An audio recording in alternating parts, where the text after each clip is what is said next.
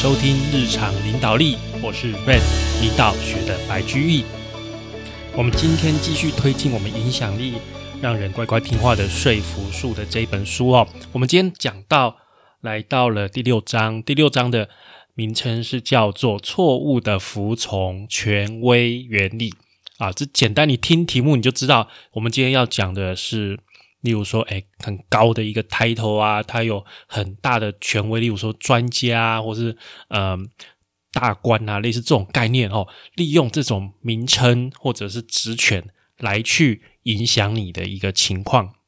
那节目一开始啊，我们就要来讲一个比较残忍的一个实验哦。这个故事，这个这个实验，其实在那个老高与小莫的频道，他们也有拍这个影片。这个实验叫做米尔格伦实验，好，它是一个权力服从的一个实验哦。这个实验是怎么样呢？他就是找了一些人，跟他们讲说要来参加一个记忆研究的实验。记忆研究就是考你有没有记忆嘛，哦。然后呢，这个会来的人呢会分两群，一群人当老师，一群人当学生。然后学生要去记一些单字，好记一些特殊的单字，然后要配对。记完之后，老师要给他什么考试哦？要给他考试。然后啊，其实老师跟学生哈，老师就是被研究的，就是路人抓过来，真正在被研究的对象。然后学生啊，学生其实是诶那些研究人员去假扮的。好，研究人员去假扮的，然后老师跟学生，就是老师要去考学生哦。好，老师要怎么考学生呢？这个时候啊，在那个机构里面的研究人员，他会穿那个白袍大褂，会跟老师讲说要怎么去帮那些学生考试，也就是考那个配对清单上面的名词，要把他们正确的配对。然后重点是什么？重点就是当这些学生啊。配错就是讲错答题错误的时候啊，他们会要求老师要按一下电击的按键，电击哦，就是那个像电影这样子，真的把你电下去。然后啊，这个电击的按键就有强度哦，好，它的电的强度从六十伏特一直到四百五十伏特不等哦。那你一开始从最开始的这个六十伏特嘛，可能只是稍微电一下而已，惩罚你，然后。到后面那个学生，因为那个是研究人员假扮的嘛，他就故意答错，你知道吗？故意答错，然后研究人员哦就叫老师，哎，答错要惩罚，然后就一直一路往上增强那个电极，可能有七十五、九十伏特、一百零五伏特、一百二十伏特，到一百二十伏特的时候啊，那个学生哦。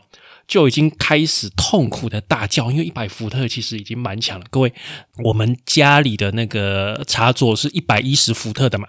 你把手放进去会不会痛？会吧，蛮痛的哦。一百一是蛮痛的哦。哦，所以到一百一百零五伏特，一定已经是开始蛮痛，就是开始有反应会痛了。但是啊，再继续往下，学生还是继续答错，你知道吗？然后老师就想说：“诶，这个真的要电的这么这么痛吗？”然后。回头看一下那个研究人员哦，那个研究人员就叫老师说：“继续，继续电。”他答错了，给他惩罚。就这样子，一路这样电下去。哎，各位，在这个实验啊做之前，大家预测说，真正会开到三百伏特以上哦。那个老师会答应让这个电极电到三百伏特以上，应该是。不超过百分之五吧，这么残忍呢？诶，你电到可能两三百伏特，已经可能会有性命危险了吧？对不对？当然，这个学生是假装的啦，是研究人员假装，但是老师不知道嘛？老师他也是被实验，他其实是被观察的人嘛，他不知道。但是实验的结果哦，出乎大家的意料之外，几乎全部的人哦。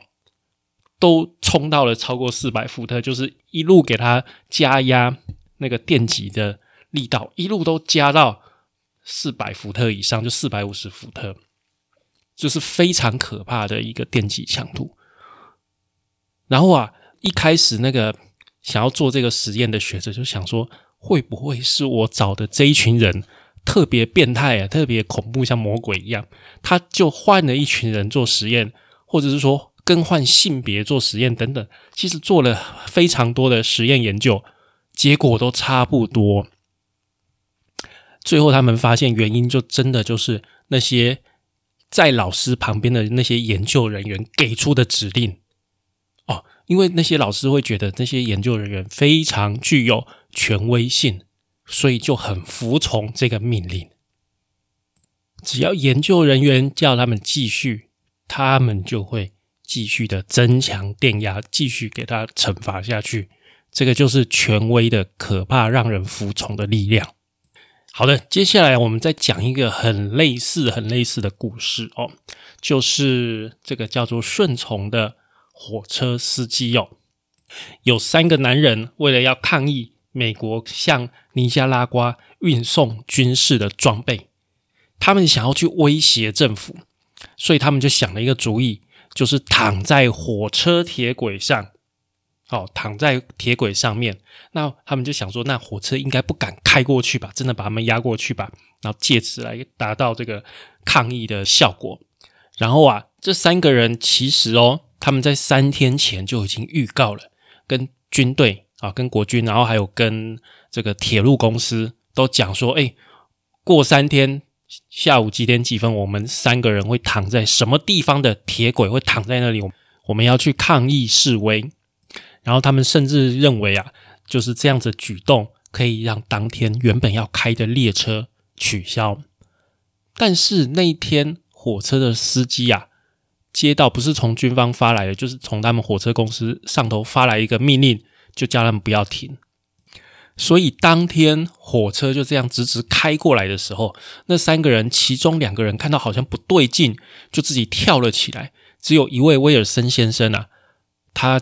就真的躺在那边，他觉得火车不可能，应该不会真的压过来吧？火车真的给他压过去，他的腿就断掉了，他的腿就断掉了。然后出现了一件奇怪的事情，但这个威尔森先生马上就被送到医院了，对不对？被送到医院去治疗。但是这位威尔森先生他在越南当过四年的兵，他并不怪那些驾驶火车的机组人员。他说：“嗯，他们做的事情跟我在越南做的没有什么不同，他们只是在服从一项疯狂的政策罢了。他们也是牺牲品哦。所以你看，威尔森先生他宽宏大量，他并不去追究那个把他腿压断的那个火车机组人员。但是哦，更令人意外的一件事情是什么？你知道吗？那些火车的机组人员。”反倒向威尔森先生提出了诉讼。他们提的原因是因为不压断他的腿，我就没有办法执行命令，所以我承受了羞辱，承受了精神上的痛苦，还有肉体上的压力。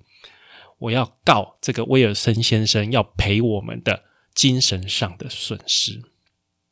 你看这个很夸张吧？诶，被压断腿的人。没有告对方诶，反而是去压断他腿的人，反而去告那个受伤的人诶，这这是不是太奇怪了吗？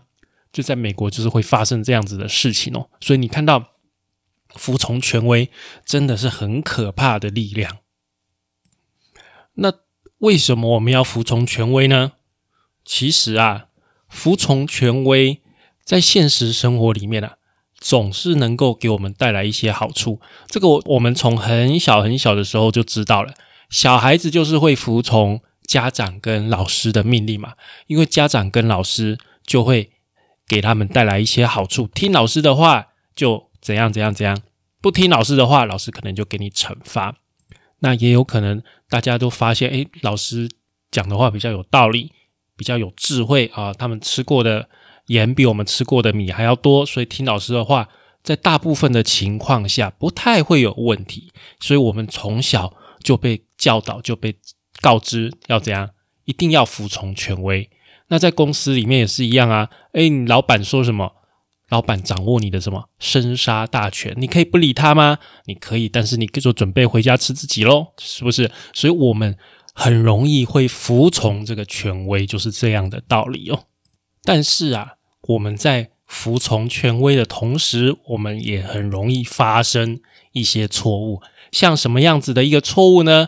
大家知道哦，在医院里面最具有权威性的就是医生了哦，不管是护士啊，或者是病人，大家都很听医生的话。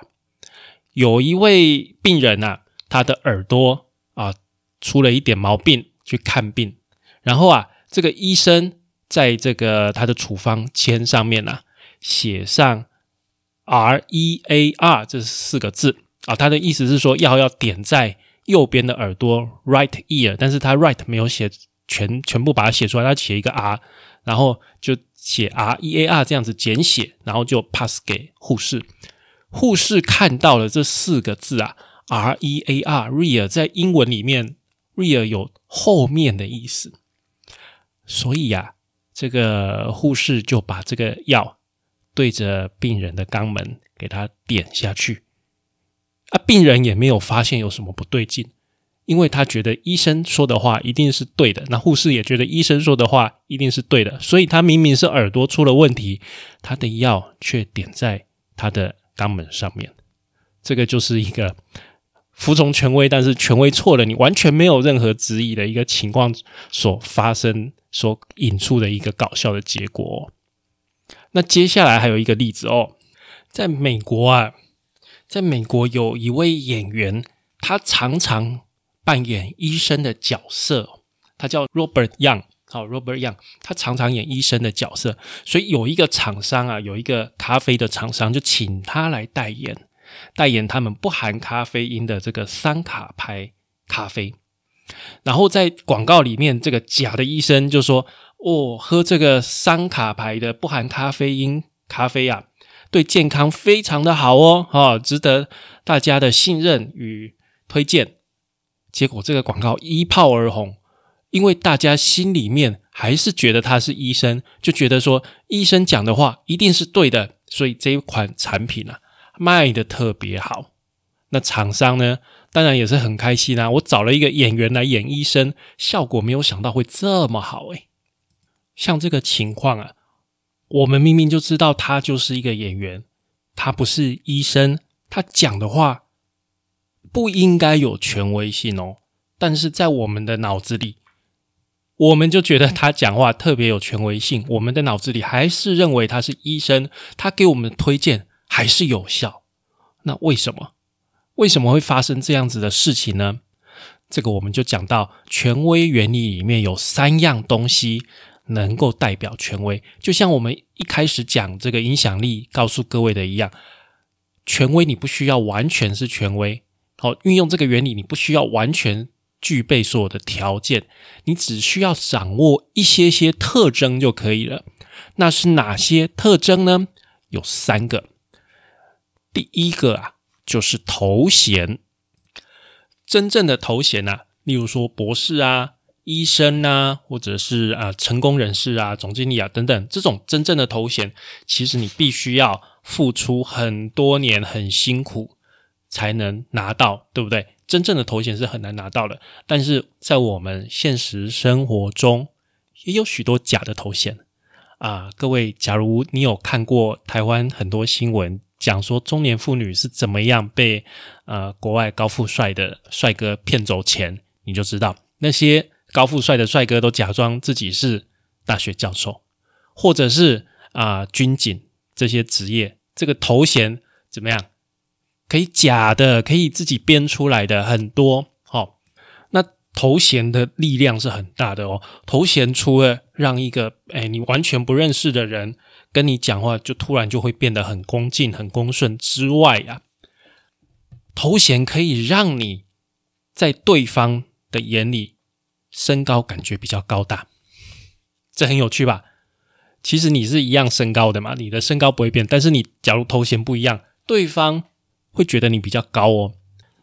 那有一个实验是这样子的哦，就是这个校长带了一个人到五个班级里面去介绍这个人，然后请这个班上的学生猜猜看啊，这个介绍的这个人的身高是多高啊？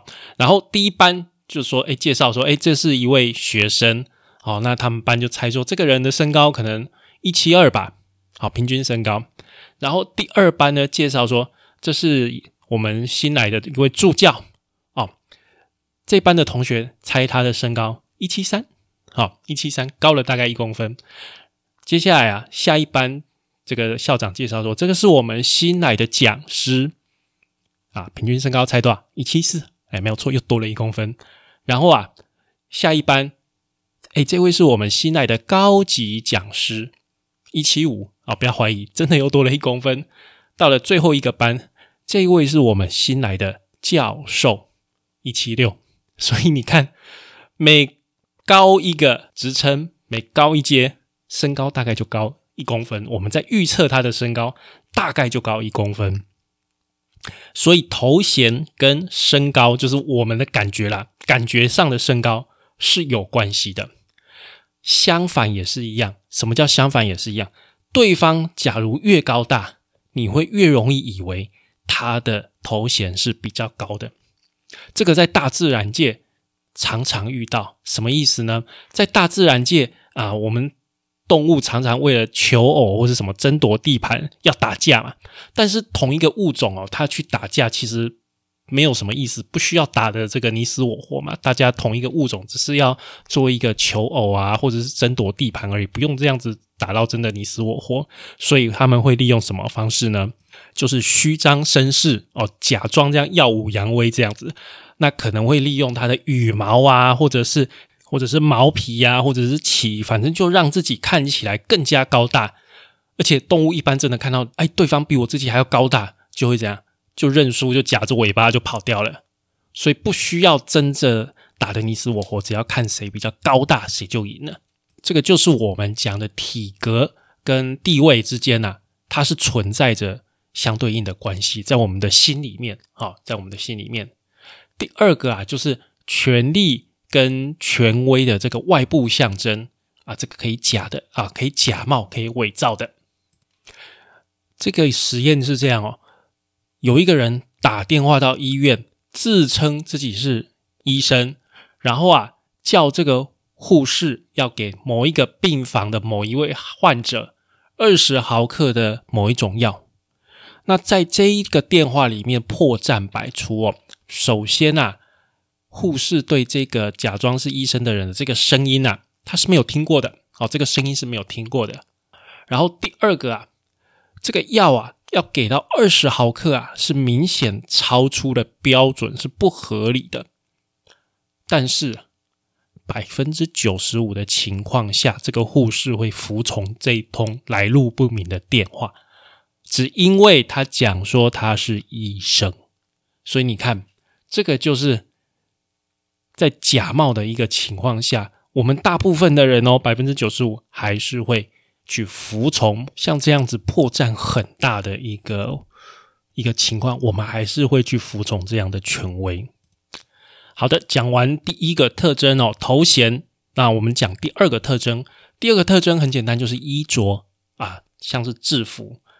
医生的白大褂，牧师的黑长袍，警官的制服，然后啊，士兵的迷彩装啊，好等等这些制服，这些衣着也是非常有效的啊。这个故事是这样哦，在一个汽车停车场，汽车停车场停完我们要去缴钱嘛，对不对？要去缴钱，然后啊，就有一个人跟你讲说：“哎，你有没有看到计费器前面的那个人？”他没有零钱的，你给他十块钱吧。跟你讲话的这个人啊，如果穿的是警察的这个制服，百分之九十二的人真的会跑过去给他一个十块钱的零钱。但是呢，跟你讲话的人，假如只是穿着便服的话，只有百分之四十二的人会照做。怎么样？看到制服的力量了吗？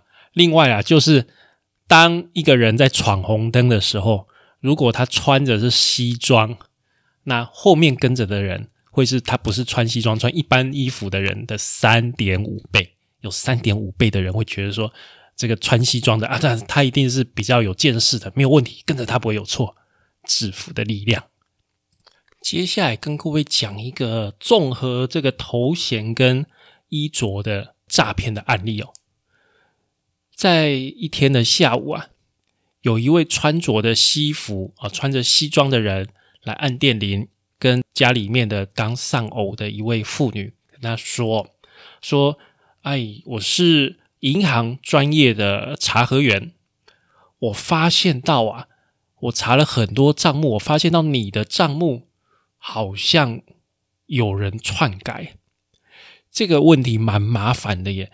哎，可不可以请你哦，跟我到银行一趟？你先把钱全部领出来，这样我们就有一些线索去追踪。”是不是你的账目有一点问题？有这个线索，我们就可以做这件事。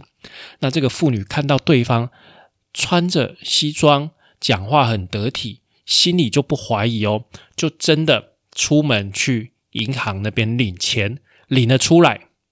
然后啊，这一位查核员就跟妇女一起回到了家中。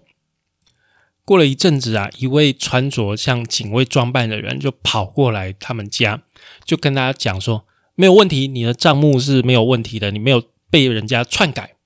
但是这个时间已经超过下午三点半了哦，银行已经关门了，那就只好请这位警卫把钱拿回去银行喽啊。所以这个稽核员跟这个警卫这两个人呢，就带着钱，然后呢，从此就消失不见了。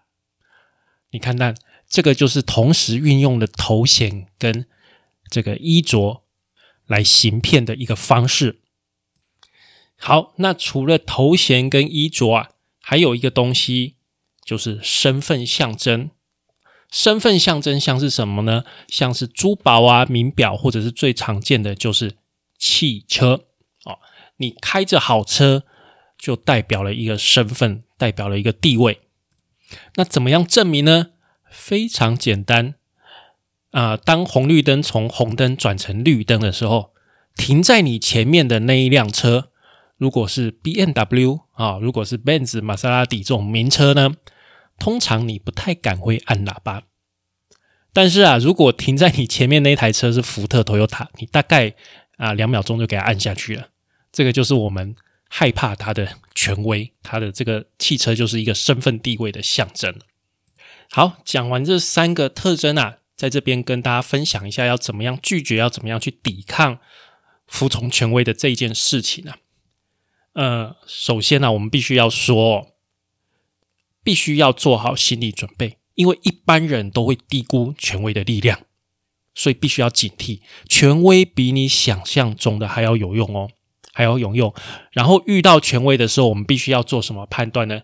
第一个，这个权威他是真正的专家吗？他的资格是符合的吗？好，就像我们前面刚刚讲的那个是演员假扮的医生，他实际上不具备任何医生的专业，他只是假扮的，所以你必须要去判断这件事情。第二个，这个专家他讲的是真话吗？你也必须要去想这件事，他讲的是真的吗？好，考虑这三件事情，第一个做好心理准备，第二个。他是不是真的专家？第三个，他讲的是不是真话？这个是我们用来对抗权威的一个方式哦。好，那在这一章的最后啊，作者又讲了一个故事。他跑去一家餐厅，他想要应征这个服务生，想要知道最厉害的服务生是怎么样赚他的小费的哈。但是因为作者的经验还不够啊，所以他只能在餐厅里面做打杂的。哦，在旁边看，但是他也在这个时候观察到厉害的服务生是怎么样去赚到高额的小费哦。然后他就跟我们分享，有一位他觉得这个餐厅里面真的是超厉害的服务生哦。那这个人啊叫做 Vincent Vincent 很厉害，怎么样厉害呢？他会根据不同的情况用不一样的方法。如果啊来的这个客人是一家人。他会表现的特别活泼啊，甚至有一点滑稽哦。他会招呼大人，也会招呼小孩。如果来的是一对约会的年轻男女，他会变得假装很懂礼仪，好，甚至啊要故意威胁叫男生点大餐，然后多给小费，让男生展现一下这个慷慨。这种时候，他只会跟男生讲话。好，那如果啊来的是一对年纪比较大的夫妇，他仍然是。彬彬有礼，但是他的姿态会放的比较低哈，然后会尊重的、平等的对待夫妇双方那如果来的是一大群人呢？哇，那这个时候 Vincent 就要上他的最厉害的招数喽。他会啊说一些看起来好像是违反他自己利益的话。哦，他手法非常的厉害，怎么样呢？等到第一个人啊，通常是女性点餐的时候啊，他就开始喽。不管这位女性哦，她点了什么餐，这个 Vincent 就会做出这样的反应。他会眉头深锁，然后手啊一直在这个菜单上面打转，然后呢就不时转过头去看一下餐厅的经理在哪里，就表演一下。表演之后啊，他就往这个客人的方向往前请哦，然后用不是很高、不是很大声的声音，但是让整桌的人都听得到的一个音量说啊，今天晚上哦这一道菜恐怕不太好。我可以向您推荐，呃，别道菜吗？哦，这个时候他推荐的这两道菜啊，会比前面顾客点的那道还要便宜。然后他还会说，这两道啊，今天晚上都很不错。那他的这个行为啊，用到了好几条我们讲的影响力的原理哦。首先啊，因为他站在客户这一方嘛，帮他省下一点点小钱，这个是。互惠原理，对方会非常感激，所以到时候给小费的时候，一般客户也会比较大方，而且通常啊，他这桌点菜的总金额啊，会比原来还要高。第二个，他把自己弄得好像是这家餐厅的权威人物，知道今天晚上哪一道菜比较好，哪一道菜比较不好，而且啊，刚刚我们有讲。他看起来好像违背自己利益啊，但是他又向客户证明说：“哎，这个 Vincent 是很值得信赖的内线哦，因为他推荐的菜比原本他自己选的还要便宜一点，所以他不是为了自己好，他是为了客户的利益哦，他把客户的利益真的放在心上哦。那综合这些啊影响力的一个原理啊，Vincent 看起来就会觉得这个人是非常的怎么样？”博学多闻，然后又很诚实，所以大家就会特别的信任他。然后啊，等到点完菜之后啊，Vincent 就会说：“很好，那你们愿意让我帮你们选一些红酒来搭配吗？”这个时候啊，顾客的反应几乎都一样，他们都微笑着点头，基本上都是赞成的。除了点红酒之外呢，到了饭后甜点的时候啊。Vincent 也是非常具有说服力。有些客户啊，本来其实并不想点甜点，或是打算跟朋友一起 share，这个时候也被 Vincent 说服了。他对火焰双麒麟跟巧克力慕斯的这个描述啊，哇，真的是让人直流口水。毕竟有谁能够比一位如此诚实的权威更可信呢？Vincent 运用这个优雅的态度，把互惠原理跟权威原理结合在一起，提高了客户的销售额，又提高自己的小费，赚到了非常可观的钱。请注意哦，他表面上装出一副不在乎自己利益的样子，其实这才是符合他最大利益的方法，带给他非常多的收入。